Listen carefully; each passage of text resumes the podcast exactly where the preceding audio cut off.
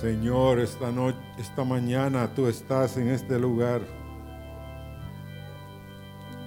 para recibir del corazón, Señor, agradecido.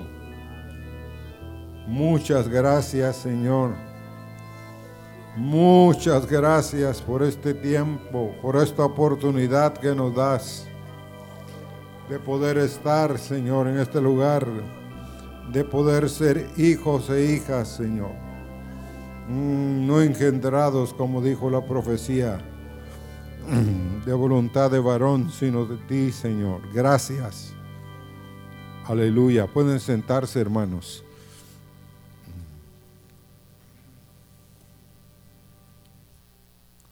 Queremos esta mañana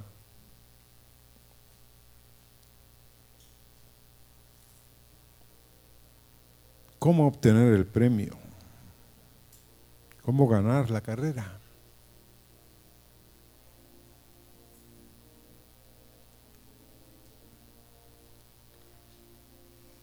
A veces uno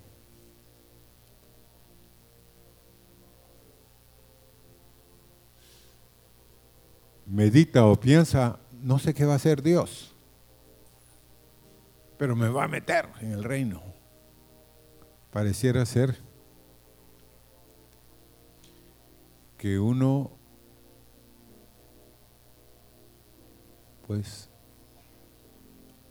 no se lo cree, pero adentro dice no, soy uno de los favoritos. Soy uno de los que Dios anda buscando. Y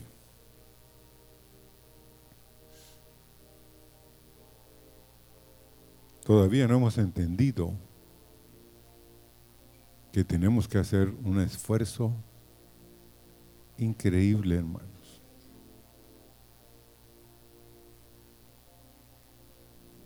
Uno cree que porque su papá es un buen cristiano o su mamá, uno tiene garantizado ser un nieto de Dios, pero Dios no tiene nietos. Dios tiene qué? Hijos e hijas. No estará ahí arriba en el cielo. Mi papá me metió aquí. Mi mamá hizo lo imposible y me metió aquí. Mi hijo. No, cada nombre, hermanos, será muy independiente.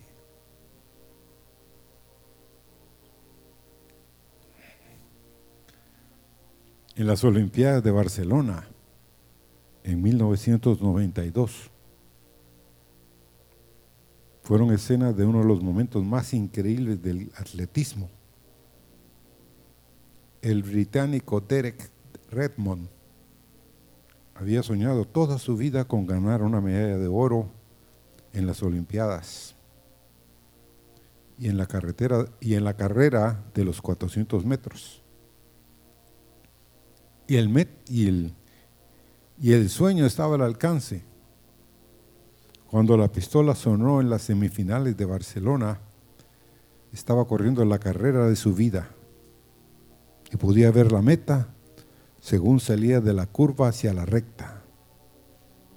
De repente sintió un gudo dolor en la parte trasera de su pierna. Se cayó de boca en la pista con el tendón de la corva derecha desgarrado.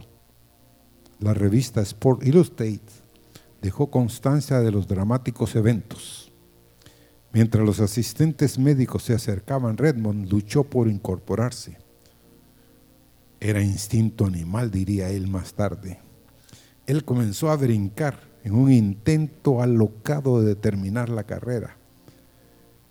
Cuando llegó a la recta, un hombre grande en camiseta bajó de las gradas, empujó a un guardia de seguridad, corrió hacia Redmond y lo abrazó.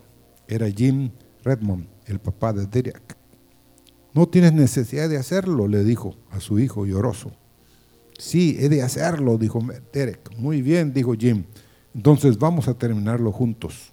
Y lo hicieron, luchando con el personal de seguridad y con la cabeza del hijo, a veces enclavada en el hombro de su padre, permanecieron en el carril de Derek hasta el final, con el público boquiabierto y seguidamente levantándose, gritando y llorando. Derek no consiguió la medalla de oro, pero sí se quedó con una increíble memoria de un padre que cuando su hijo estaba en dolor, dejó su asiento en las gradas para ayudarle a completar la carrera. Eso es lo que Dios está haciendo por ti y por mí. Cuando estamos experimentando dolor y estamos luchando por terminar la carrera, podemos tener la confianza de que tenemos un Dios que nos ama y que no nos dejará solos. Él dejó su lugar en el cielo para venir a nuestro lado en la persona de su Hijo Jesucristo. Ahora, este Derek Redmond, el año anterior a las Olimpiadas, por primera vez en la historia, competían los británicos y los norteamericanos por una medalla de 400 metros. Siempre la ganaban los norteamericanos, pero ese año anterior la ganaron los británicos. Y el último que corrió los últimos 400 metros fue este muchacho Derek Redmond. Él fue en realidad el que le dio el premio de 4x4 a los británicos. Entonces él lo miraba al alcance. Estaba ahí. Él se había entrenado para eso, hermanos. Pero ¿a cuántos de ustedes les da dolor empezar algo y nunca terminarlo. ¿Cuántos de ustedes verdaderamente, hermanos, saben cómo obtener el premio? Saben que la meta está ahí, pero bajan el paso, ya no quieren, ya no desean nada, se empiezan a revelar en su corazón sin que nadie lo note, pero usted en su corazón ya no está aquí, ya no está en la carrera. Se molestó, algo lo hizo flaquear, algo lo está haciendo retroceder. Y pueden haber miles de razones. Yo estaba haciendo cuentas en, el 2002 voy a cumplir 50 años de estar casado con Meli. Hemos pasado por montes y por valles. Pero no me, pero no me he querido salir de la, de la pista. Pero aquí hay hombres. Aquí hay jóvenes que tienen un tremendo llamamiento. Pero algo los está botando de la pista. Algo les molestó. Y no se pelearon con el fulano, sino con la fulana, ni con el perencejo, sino se pelearon con quién? Con Dios. Imagínense. Aquí hay gente molesta. Porque las cosas no sucedieron como debieron haber sucedido. Pero Dios es Dios o no es Dios hermanos. Seamos honestos. Seamos francos. Pensemos, el que me llamó, él puede hacerlo. Pero si yo no quiero, en el cielo nadie va a entrar a la fuerza. Quiero contarles eso. Yo no he visto eso de que Dios a patadas va a meter a alguien al reino si Él no quiere. Dios no es ese, hermanos. Dios está tratando de desistirte, de que no, que no, no corras, que bajes el paso.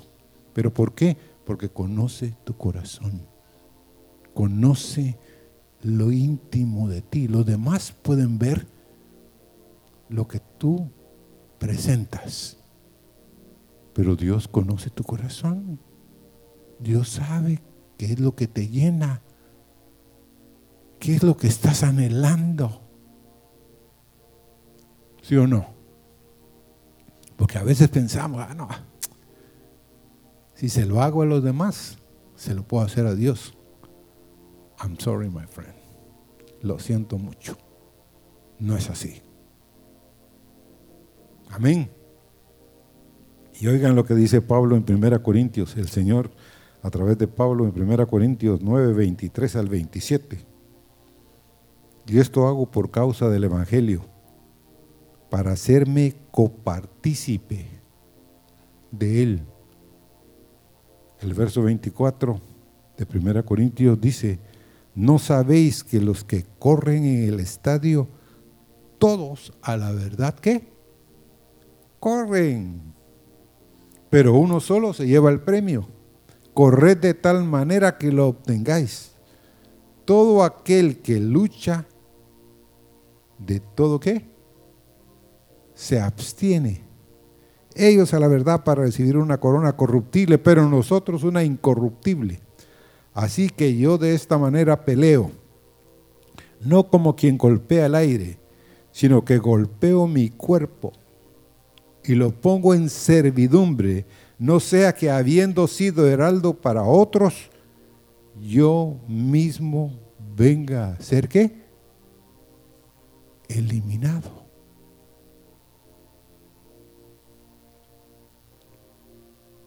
Entonces, ¿cuál debe ser nuestra meta? Pues Pablo dice, es por el Evangelio que estoy en esto, soy un copartícipe. Estoy con ellos. Y miren, por alguna razón, si Pablo lo menciona, ¿cuántos creen a ustedes que a Pablo le gustaban las carreras? ¿Mm? ¿Sabían ustedes que Pablo era un soldado romano? ¿Sabían que los romanos, los, soldados romanos eran sometidos a un régimen increíble? Y Pablo era un principal dentro del, ejército. Y este hombre nos dice, pues, en primer lugar menciona las carreras es comparada con una carrera. En Hebreos 12, 1, 2 dice, por tanto, nosotros también teniendo en derredor nuestro tan grande nube de testigos, despojémonos de todo peso y del pecado que nos asedia y corramos con paciencia la carrera que tenemos por delante. Verso 2 de Hebreos 12. Puestos los ojos en Jesús, el autor y consumador de la fe el cual por el gozo puesto delante de él sufrió la cruz, menospreciando lo propio y se sentó a la diestra del trono de Dios. Al llegar a ser un atleta, hermanos, un obrero, un siervo, uno debe estar de acuerdo con el trabajo ese de un siervo. ¿Cuántos de ustedes creen que uno necesita desarrollar el carácter. ¿Mm? Bueno, el carácter de una persona no se forma de un día al otro, sino es fruto de, de una serie de cosas que le pasan a uno en la vida. ¿Cuántos de ustedes No voy a hablar de ustedes, voy a hablar de mi vida. Por alguna razón me gustaba el pleito. Y empecé a ir a un gimnasio. Pero el propósito, fíjense qué tremendo, era tener mucha fuerza en los brazos. Porque yo miraba a mi papá,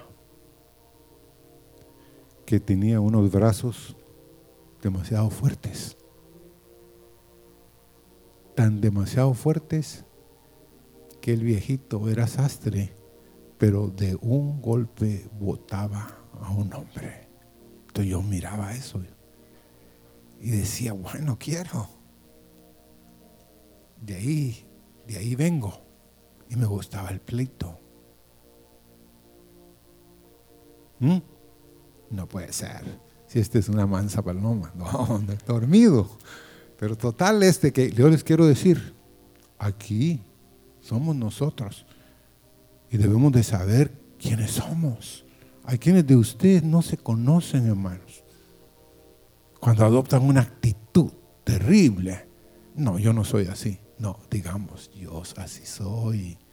Ah, lo que pasa es que los demás no han visto como yo soy, pero yo soy otro. Pues, aunque ustedes no lo crean, me bajaba del vehículo. Y si un hombre le estaba pegando a una mujer, me metía. Y como en esa época era un poquito más alto, tenía cinco centímetros más, me estoy encogiendo. Pero los brazos muy fuertes. Entonces, había veces que me ganaba unos golpes, pero también sabía dar golpes. Pero un día, hermanos, estando en la oficina en Colgate, yo empecé a decirle a Dios que tenía que trabajar en esa cosa, porque me podía perjudicar en mi carrera con Dios. Yo empecé a trabajar con Él. Ahora ya no me bajo. He hecho llave. Pero hermanos, quiero que sepan, tenemos que trabajar en áreas de nuestra vida. Porque aquí en medio de nosotros y a través de todos los años que tenemos de caminar con el Señor, yo he visto a muchos, muchos jóvenes y señoritas talentosos, talentosos, con una voz preciosa, con un llamamiento en Dios precioso. Pero por alguna razón votaron el paso porque algo los molestó, porque no están de acuerdo. Y han salido. Por ejemplo, por autocontrol. Uno debe controlarse, hermanos. Debe oír algo como dijo hoy el hermano y callar la boca. Aunque uno sepa que tiene toda la razón. Ese es autocontrol, ese es decir. Porque a veces uno puede perder una amistad por un comentario incorrecto de su boca. ¿Sí o no? Uno puede dañar a otros hermanos por algo que se dijo que no se debió haber dicho. Amén. Y ser un buen trabajador.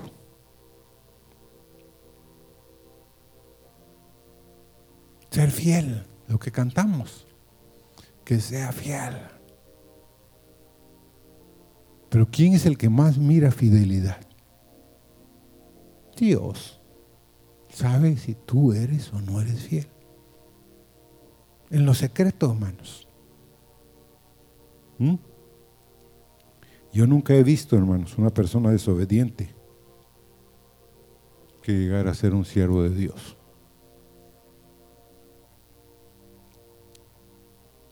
hermano Marvin, habían en esa época como 10 reuniones de hogar, y habían 20 líderes. Y a veces me llamaba y me decía, ¿cómo es fulano?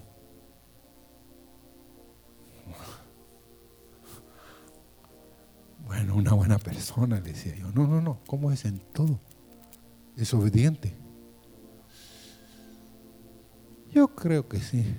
¿Crees o, es obediente? Bueno, tal vez habría que hablar con él en ciertas áreas, pero sí, en general generales es obediente. ¿Crees que lo podríamos mandar a tal lado? Imagínense, aunque usted no lo crea. Y un día le pregunté, bueno, ¿por qué me estás preguntando, hermano? Es que de todos, tú es el que guardas todos los reportes de todas las reuniones de hogar, me dijo. Y tú eres el único que me manda comentarios, que debo de hablar con fulano, que debo de hablar con sutano. Yo te agradezco que tú seas fiel en eso. Pero lo que les quiero decir es, hermanos, que seamos obedientes, hermanos. Un desobediente no puede ser un siervo de Dios. Porque Dios da instrucciones. Les voy a dar, por ejemplo, una de ellas. Un día yo le dije al hermano, fíjate que fulano de tal siempre el 90% de los tiempos en las reuniones de hogar juegan. Es bueno, me dijo, pero ¿cuántos hay en la lista de actividades que pueden hacer? Mm, hay como unas 30. Entonces, pero si él solo escoge esa, es que a él lo que más le gusta es que, ¿ah? Jugar. Ahora, si es bueno que ustedes jueguen,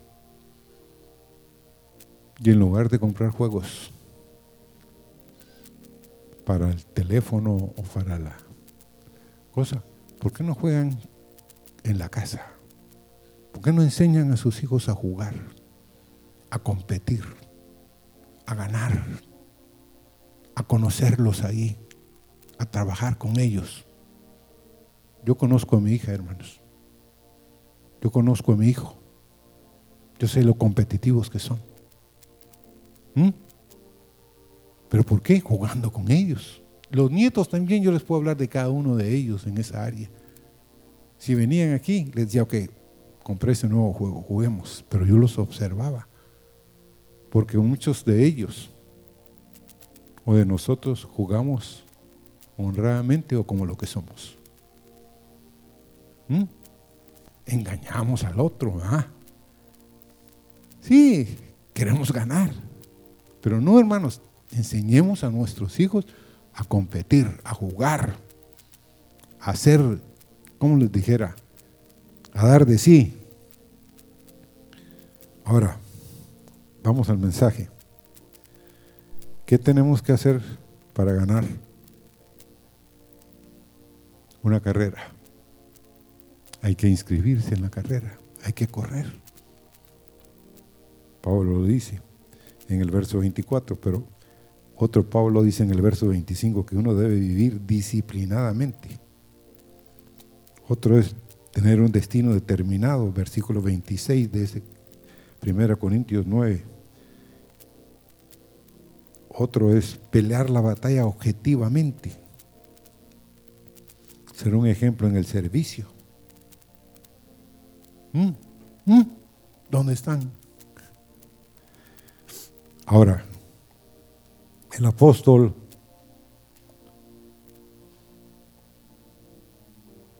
¿cuál era su característica distintiva? ¿Con quién se compara el apóstol Pablo aquí? Bueno, básicamente se compara con los atletas. Yo de esta manera corro, dice Pablo.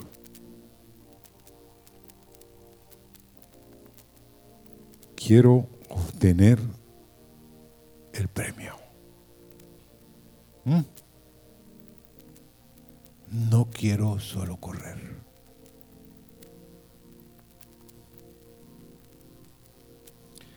Pablo dice, pelea la buena batalla de la fe. La versión internacional de estos versos que acabo de leerles de 1 Corintios 9 dice, todo el que compite en los Juegos Olímpicos se impone a sí mismo un severo entrenamiento. Ellos para recibir una corona de laurel que al fin se ha de marchitar, pero nosotros hacemos para conseguir una corona que durará para siempre.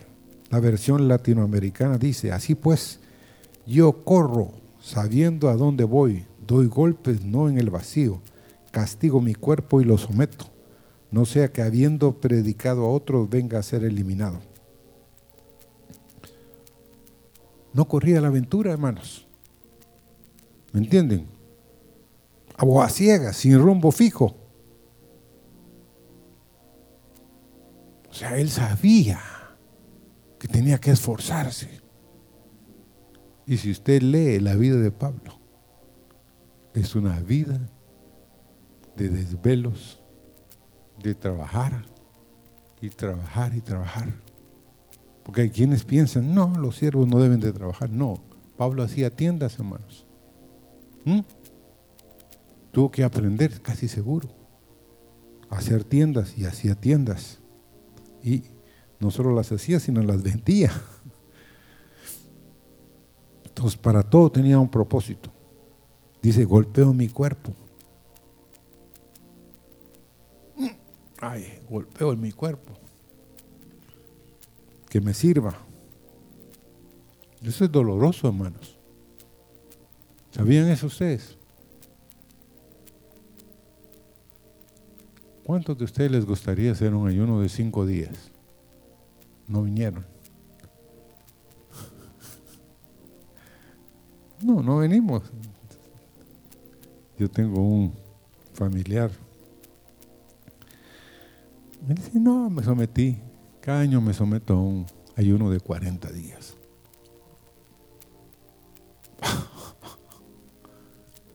¿Cómo? Sí. Yo lo máximo que he hecho, hermanos, es siete días hemos hecho. Pero sí me quisiera apuntar un día.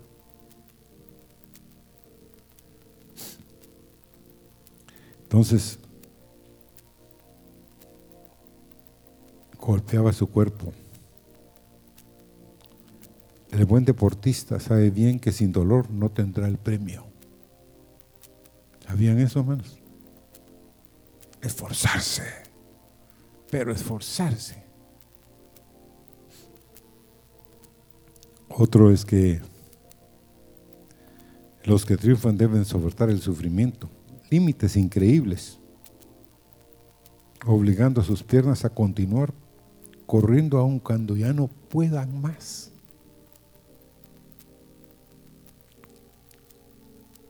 cuando empecé a hacer ejercicios, de nuevo aquí, me decía el entrenador, ¿cómo amaneciste ayer? me dolía todo el cuerpo.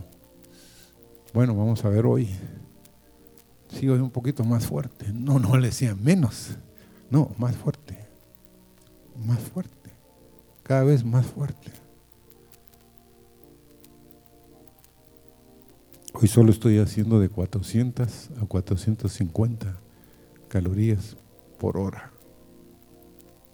¿Mm? Pero las hago, hermanos. Cuando ya voy a por 400, digo, ya no, ya voy a tirar esto. No, no, todavía faltan 10 minutos.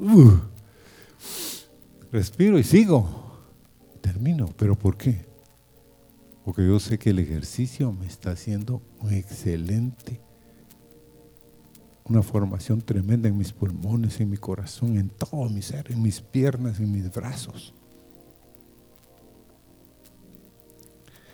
Ahora, Pablo temía ser eliminado también. Pablo no creía en una victoria asegurada. Decía él, después de haber proclamado a otros, yo mismo venga a ser reprobado, eliminado, descalificado.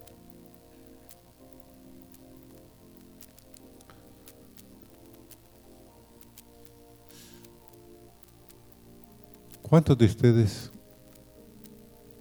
han conocido a hombres que se han esforzado?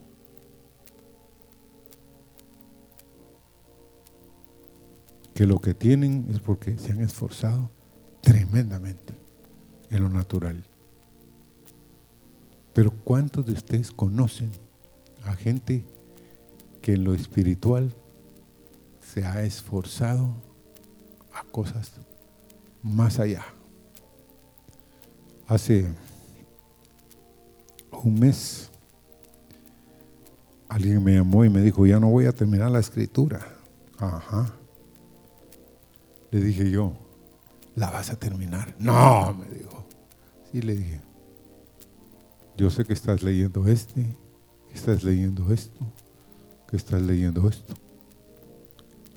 O sea que hoy vamos a parar eso. Y tres días antes quiero que termines. Me dijo, sigo, si no, los últimos tres días no vas a comer. Ah. Hermanos, a veces hay que ser duro o no. Ay, no, usted no, pobrecito. No, ninguno es pobrecito, hermanos. ¿Sabían ustedes eso? ¿Sabían eso? pobrecito, no, está malito. No, hermanos, se va a levantar. Es hora del juego o algo. No se levantan, no sé de dónde, hermanos. Pero me dijo, está bien, lo voy a hacer. Lo vamos a hacer, le dije. Porque todos los días te voy a preguntar cómo vamos. Y cuando los terminó me dijo, cuatro días antes, sí, vamos a poder comer, le dije. Pero hermanos, hay que esforzarnos.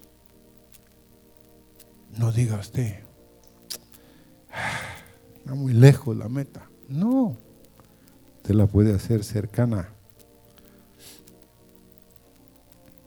¿A cuánto nos gustan recibir recompensas? ¿Mm? Muy pocos. No, hermanos. Es lindo recibir. Amén. Una recompensa de algo, un esfuerzo que uno hizo, de un trabajo que uno hizo. ¿Ya? Las recompensas se ganan, pero muchos de nosotros vivimos así. Deme, deme, deme. No, hay que hacer un esfuerzo. Ahora, Pablo necesitó entrenamiento, ¿creen ustedes eso, hermanos? ¿Mm?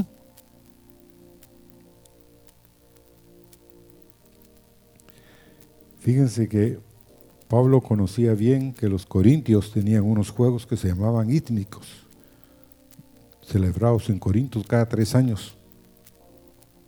Diez meses antes de los juegos se reunían todos los participantes para comenzar sus entrenamientos. Se levantaban de madrugada para poder realizar sus ejercicios. Se abstenían de comer algunas cosas con sus dietas especiales, con unas dietas especiales. Como no participaban en muchas actividades, para que llegados los días de los juegos estuvieran en óptimas condiciones para participar. Pero en cambio hoy hemos enseñado a los hijos, yo debo tener esto, yo debo tener esto yo necesito aquello. Muy bien. Pero si competimos en unos juegos, si queremos correr una carrera, debemos tener nuestro cuerpo bajo absoluto control. ¿Cuántos de ustedes les gustaría abstenerse de todo? ¿Aló? ¿Vinieron? No. Abstenerse de todo. Hoy no voy a comer. Hoy no voy a hacer esto, que es lo que más me gusta hacer. ¿Mm? Hoy no voy a leer.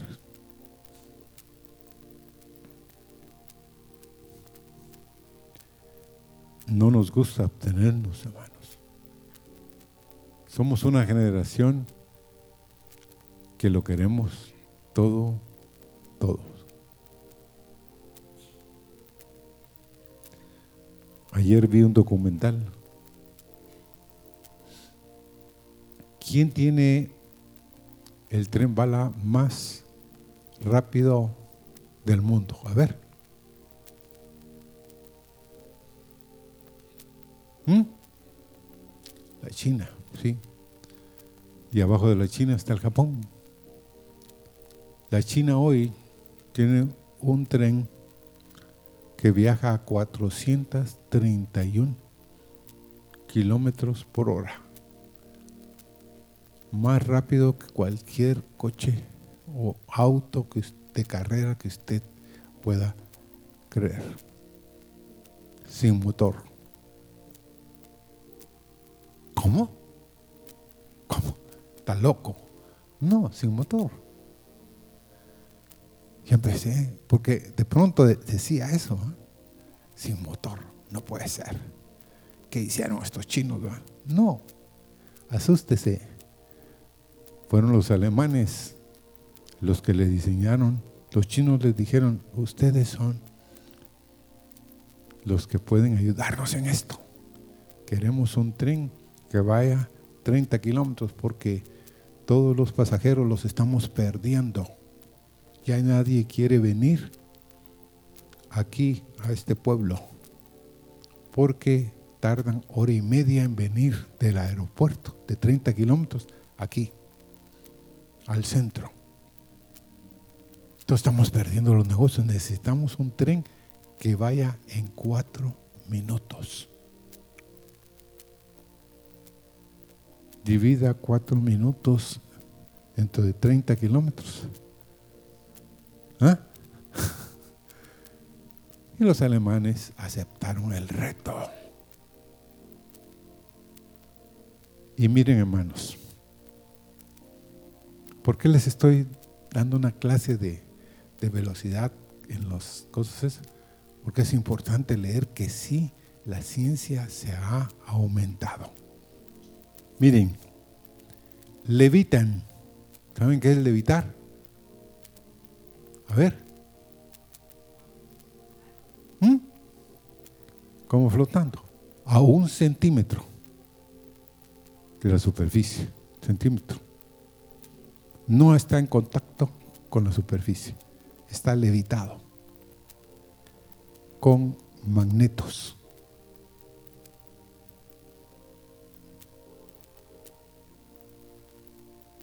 Y el lugar donde lo hicieron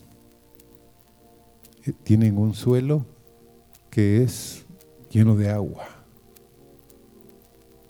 como digamos los holandeses.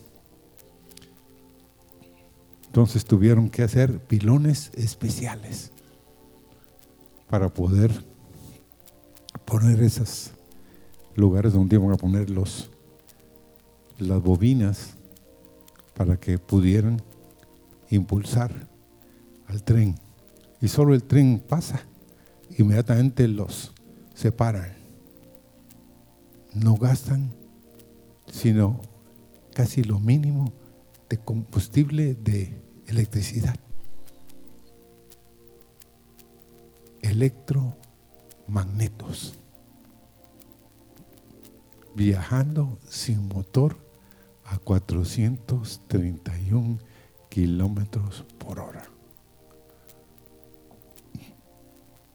¿A que nos suena? Bueno, los que leen un poquito, ¿cómo? No puede ser. No. Un alemán que ya tenía la idea de hacer un monorriel. Porque es un monorriel. Es otra cosa. Ya los alemanes tenían cierta tecnología, pero el gobierno alemán ya no quería seguir gastando en a principios del 80 en ese proyecto lo dejaron tirado. Pero tenían ya ellos las ideas. Los ingleses ya también querían hacerlo. Pero los chinos tenían la plata. lo hicieron. ¿Pero qué, por qué les hablo de esto? Porque la ciencia se ha aumentado. Y uno creería que no puede ser, eso no puede ser, no lo pueden hacer. Hoy ya no hay, no lo pueden hacer. Cada cosa, hermanos, quiero que sepan, cada cosa le fueron buscando y buscando y buscando. Y uno de los hombres, que es un joven, hizo una demostración de los electromagnetos. Él se colgó. Y un electromagneto como este tamaño, por este tamaño, se pegaba con el otro y se levantaba y lo levantaba con una cosita. Lo levantaba a él de su peso. Y él dijo, eso es lo que necesitamos. Siempre necesitamos para 350 pasajeros o 400 pasajeros que vayan sentados con sus maletas. Porque de dónde les dije que iba el, el tren? Del centro al aeropuerto. Entonces, hasta eso lo calcularon.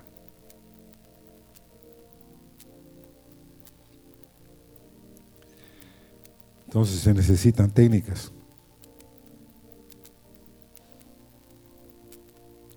Por ejemplo, hoy hay un reportaje también de unos jóvenes que desarrollaron un programa informático capaz de corregir la técnica de los corredores. Le aplicaron a un buen corredor que ya disponía de una buena técnica, grabaron su forma de correr y la introdujeron en el ordenador. Y el resultado fue que podía ganar algo más de un segundo corriendo un pequeño giro del pie derecho que le hacía perder algunas milésimas de segundo en cada zancada. ¿Mm? Hoy, hermanos, se hacen cosas que uno no creería que se pueden hacer.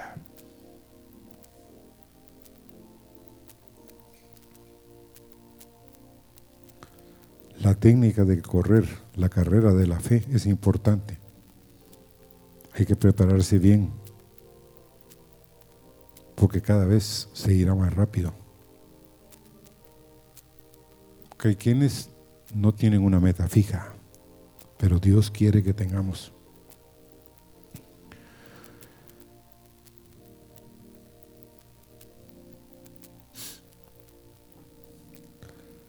Queremos, hermanos, tener ánimo. Y una manera correcta de enfrentarnos en esta carrera es el secreto que todo buen corredor está la constancia. Ser constantes.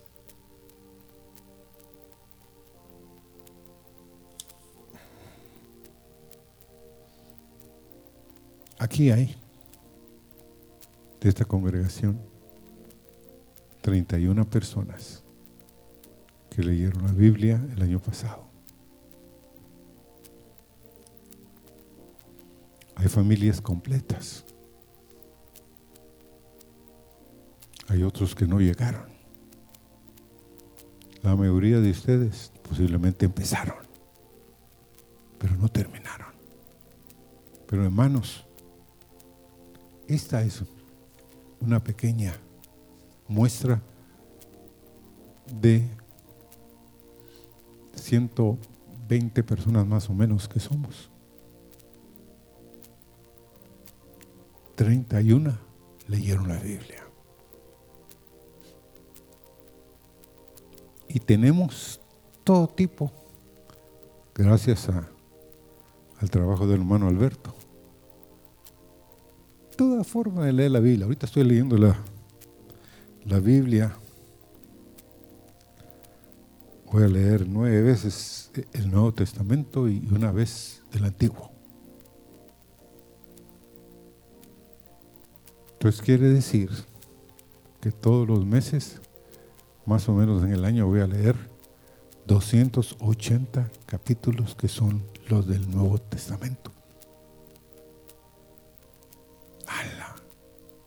Ya calculé el tiempo. Tengo que dedicarle una hora a esto. Pero qué bendición voy a tener. ¿Cuál es la bendición? A ver, hermanos, ¿cuál es la bendición de tener la palabra? Que se vuelve a hacer vida, su palabra, que se vuelva de agua a vino para otros. Pero si usted no tiene agua en su vasija, ¿cómo va a convertir el vino? Todos necesitamos. Entonces yo quiero animarlos. Esta tarde tenemos una cena a las 4 con estos hermanos. Y quiero animarlos. Todos podemos hacerlo. ¿Aló? Toditos. Hubo una reunión con dolor en mi corazón. Les digo que solo una persona de esa reunión leyó la Biblia. ¿Mm? Hubo otra reunión de que el 50% de la reunión leyó la Biblia, otro 60. Pero hubo una que solo una persona. Entonces,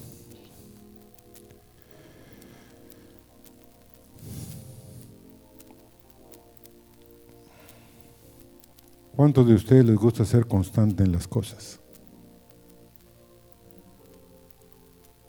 ¿Mm?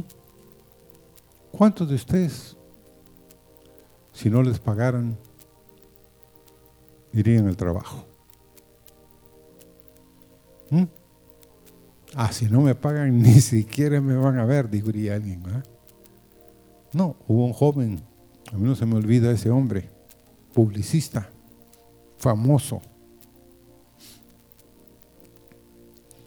Un día pasó el jefe y le dijo, ¿y qué estás haciendo aquí? Le dijo. ¿Hace cuánto estás aquí? Estaba trabajando en un escritorio. Un año tengo. Yo nunca he visto un cheque para ti, le dijo. Ni yo tampoco, le dijo. Entonces, ¿qué estás haciendo aquí? No, me dijeron que me van a contratar. ¿Qué? Tienes un año de estar aquí, estás loco. No, no estoy loco. Estoy esperando que me contraten. Te fue a hablar con el jefe de la dirección, le digo, de la redacción, le digo, mira, es cierto que lo tienes. Sí, él es el más fiel aquí, dijo. Pero lo has puesto a hacer algún trabajo especial. Pues sí, ha hecho algunos. Por cierto, le dijo, el último reportaje, que usted dijo que estaba muy bueno, él lo hizo. Ah, ¿cómo? Él lo hizo, sí. Usted ni siquiera me preguntó. Ahí está su nombre. Espérate, le dijo, fue a la oficina. Y, ah, es cierto, así me dijo que se llamaba. Contrátalo. Ese hombre en cuatro años llegó a ser el presidente de la compañía. Aprendió, fue diligente, se esforzó.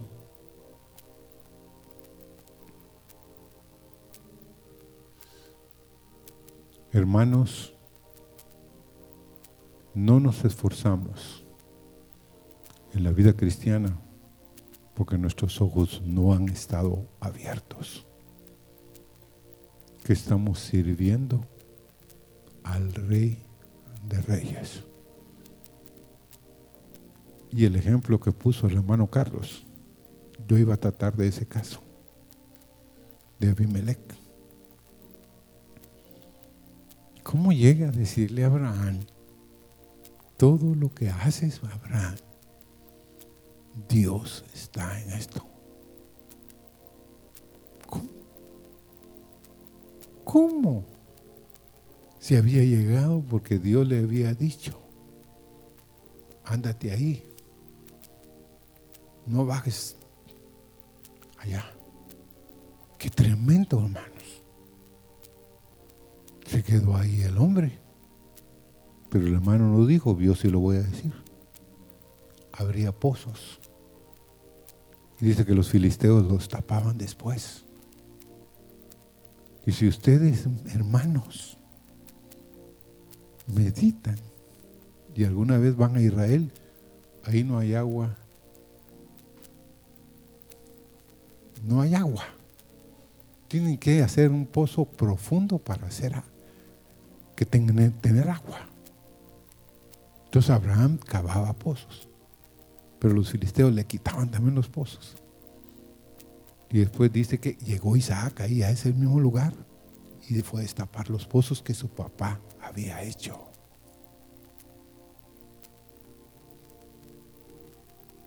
Entonces, como vieron que Abraham era prosperado. Y el, los siguientes versos dice que sembró el hijo este de Abraham, Isaac, y cosechó al ciento por uno. ¿Cómo? Sí, hermanos, hay premio en la diligencia. ¿Cuántos de ustedes quisieran, con la ayuda del Señor, terminar la Biblia el año, este año? Porque ya estamos en el nuevo año. Hagámoslo. Busquemos el tiempo. Porque habrá premio, hermanos. Al final de sus días, en 2 Timoteo 4, 7 y 8, con eso queremos terminar. Vamos ahí. 2 Timoteo 4.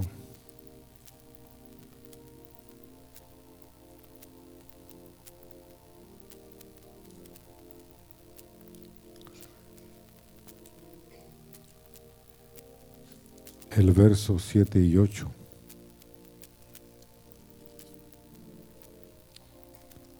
He peleado la buena batalla. He acabado, ¿qué? Él decía en lo que leímos de 1 Corintios que quería correr la carrera para terminarla, pero aquí está hablando ya, he peleado la buena batalla. He acabado la carrera, he guardado la fe. Por lo demás me está guardada la corona de justicia, la cual me dará el Señor juez justo en aquel día, no solo a mí, sino también a todos los que aman su venida. Señor, aquí hay hombres, hay mujeres que muchas veces te han dicho, Señor, ayúdame, dame de tu gracia, dame de tu gracia de tal manera que yo termine, Señor, las cosas que empiezo. Señor, y dame la gracia este próximo año de leer tu palabra, de ser un testimonio, Señor, en medio de mi casa. Que mis hijos, que mis hijas vean que estoy dedicando un poco de tiempo para estar contigo, para conocerte, Señor, más, para hablar, Señor, con mis hijos, con mis hijas, de las cosas eternas, de las cosas que no perecen, sino que a vida eterna permanecen, Señor. Señor, por favor, danos tu gracia. Danos tu favor, Señor. No queremos ser un pueblo, Señor, que no obtenga el premio, que no obtenga, Señor, el galardón que ganemos la carrera, Señor. Que obtengamos, Señor, lo que tú quieres que obtengamos, Señor. Pónganse de pie, por favor. Cristo, te coronamos te proclamamos nuestro Rey,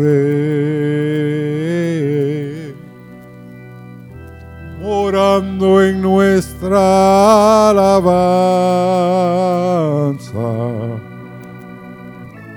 Exaltamos, Señor.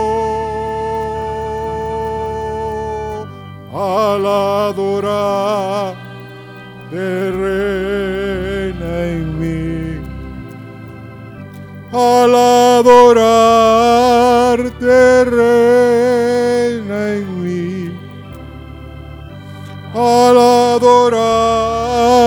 adorar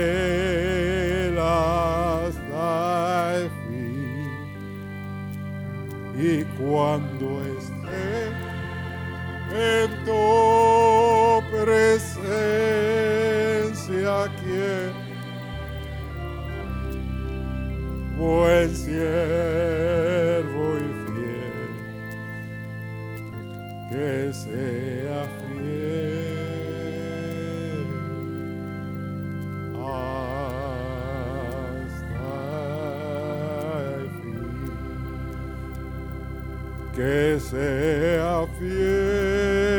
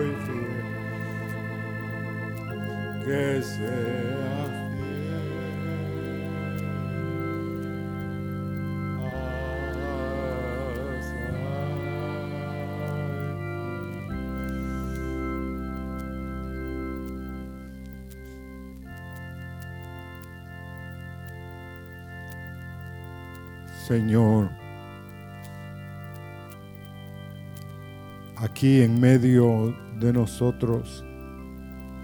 Hay jóvenes, hay señoritas, hay hermanos y hermanas, hay niños y niñas que al oír tu palabra, los, los cantos, Señor, te dicen en lo secreto, ayúdame, ayúdame, quiero ser fiel, quiero caminar, Señor, como caminó el Padre Abraham contigo fielmente. Señor, tú conoces verdaderamente mis luchas, mis batallas, pero Señor, queremos ser fieles y terminar la carrera con gozo. Mm, hemos peleado la buena batalla de la fe, hemos echado mano de la vida eterna. Oh, sí, Señor.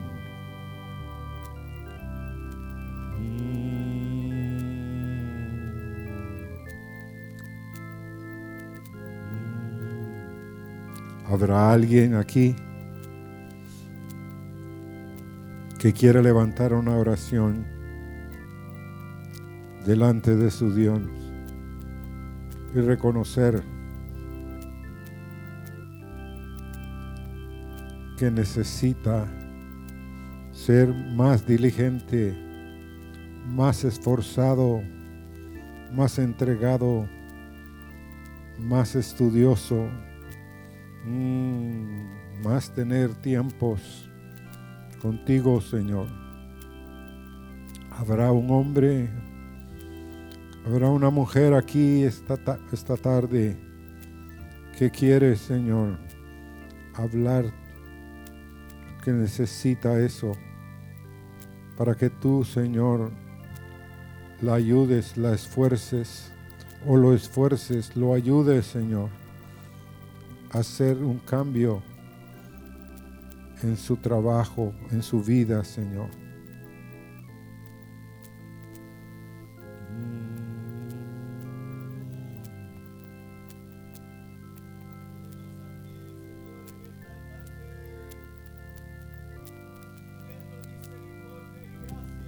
Para ser diligente, Señor. Ayúdanos, Padre Necesitamos de tu gracia para obedecerte, Señor, y amar lo que tú amas.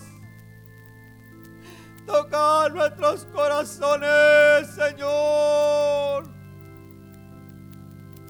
Enciende, Señor, el pábilo que humea Ten misericordia de la caña cascada, Señor, vuélvenos a esa relación contigo, Padre, a ese amor que tú anhelas que tengamos contigo, a ese acercamiento. Hazlo volver, Señor, enciende la llama del fuego de tu Espíritu en nuestras vidas. Pongo anhelo genuino, Señor, por amor a tu nombre, hazlo. Señor, en esta mañana, Señor, quiero que por favor, Señor, me hagas más diligente, que pueda yo, Señor, sentir que tú estarás conmigo, como lo has estado siempre, pero espero, Señor, ser más ejemplo para otros, que tú puedas hacer en mí un siervo fiel y verdadero para poder encontrarme contigo como lo he hecho siempre, Padre. Por favor, espero tener buenos resultados este año y me propongo, Señor, me propongo ante ti, Señor, leer tu palabra más y más para poder tener más entendimiento y para poder hablar de tu palabra en cada oportunidad que tú me das, como me la has dado también. Padre, por eso quiero que me propongo, Señor, en esta mañana, ser, estar atento a ti, ser más obediente, ser más, Señor, especial para ti, oh Cordero.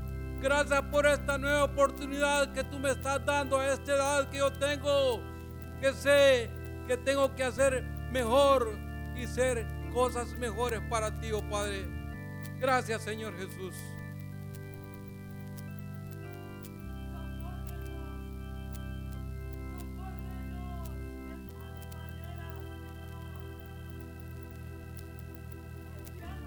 Nosotros el poder del Espíritu Santo, porque el Espíritu está dispuesto pero la carne es débil, Señor. Queremos honrarte creyendo y obedeciendo lo que tú estás hablando a nuestros corazones. Señor, socórrenos para que corramos de tal manera que nada nos detenga, que nada nos detenga, Señor. Socórrenos con una llenura fresca en el renuevo, una llenura fresca de tu Santo Espíritu. Señor, concede al renuevo hambre de tu palabra, sed de tu presencia. Señor, que tus palabras no sean canto de amores solamente, que digamos qué bonito, pero no vivamos, Señor, de acuerdo a lo que oímos. Pero Señor, haz el milagro en el renuevo. Que los corazones pusilánimes, Señor, corran más a prisa y con una determinación divina. Señor, que el corazón apocado sea fortalecido para correr más de cerca, Señor. Manda el poder de tu Espíritu sobre cada hogar, sobre cada familia del renuevo.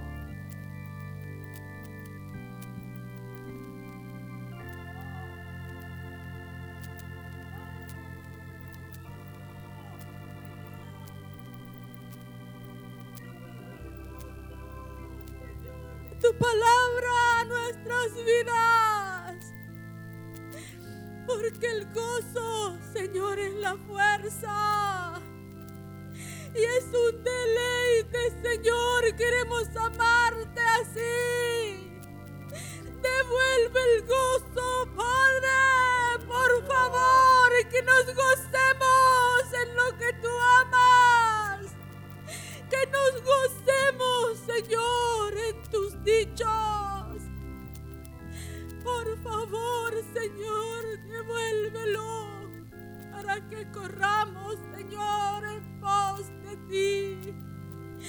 Como fue puesto el gozo en el Señor. Que haya también ese gozo, Señor, de lo eterno delante de nosotros. No pases de largo, Señor. Por favor, lo suplicamos en esta hora.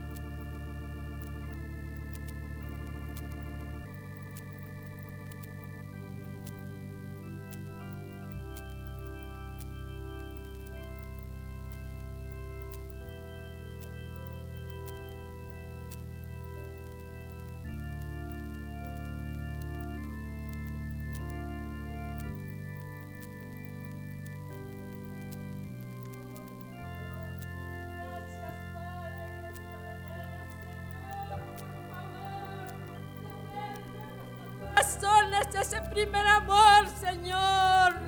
Devuelve, Señor, a nuestros hijos, Señor. Señor, por favor, te lo suplico, te lo pido, Señor. Por favor, Padre, ten misericordia.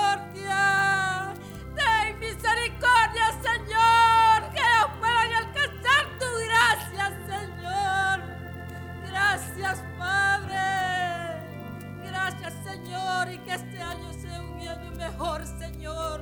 Que podamos, Señor, estar más cerca de tu presencia, Padre. Gracias, Señor. Gracias, gracias, Padre. Gracias, gracias, Señor.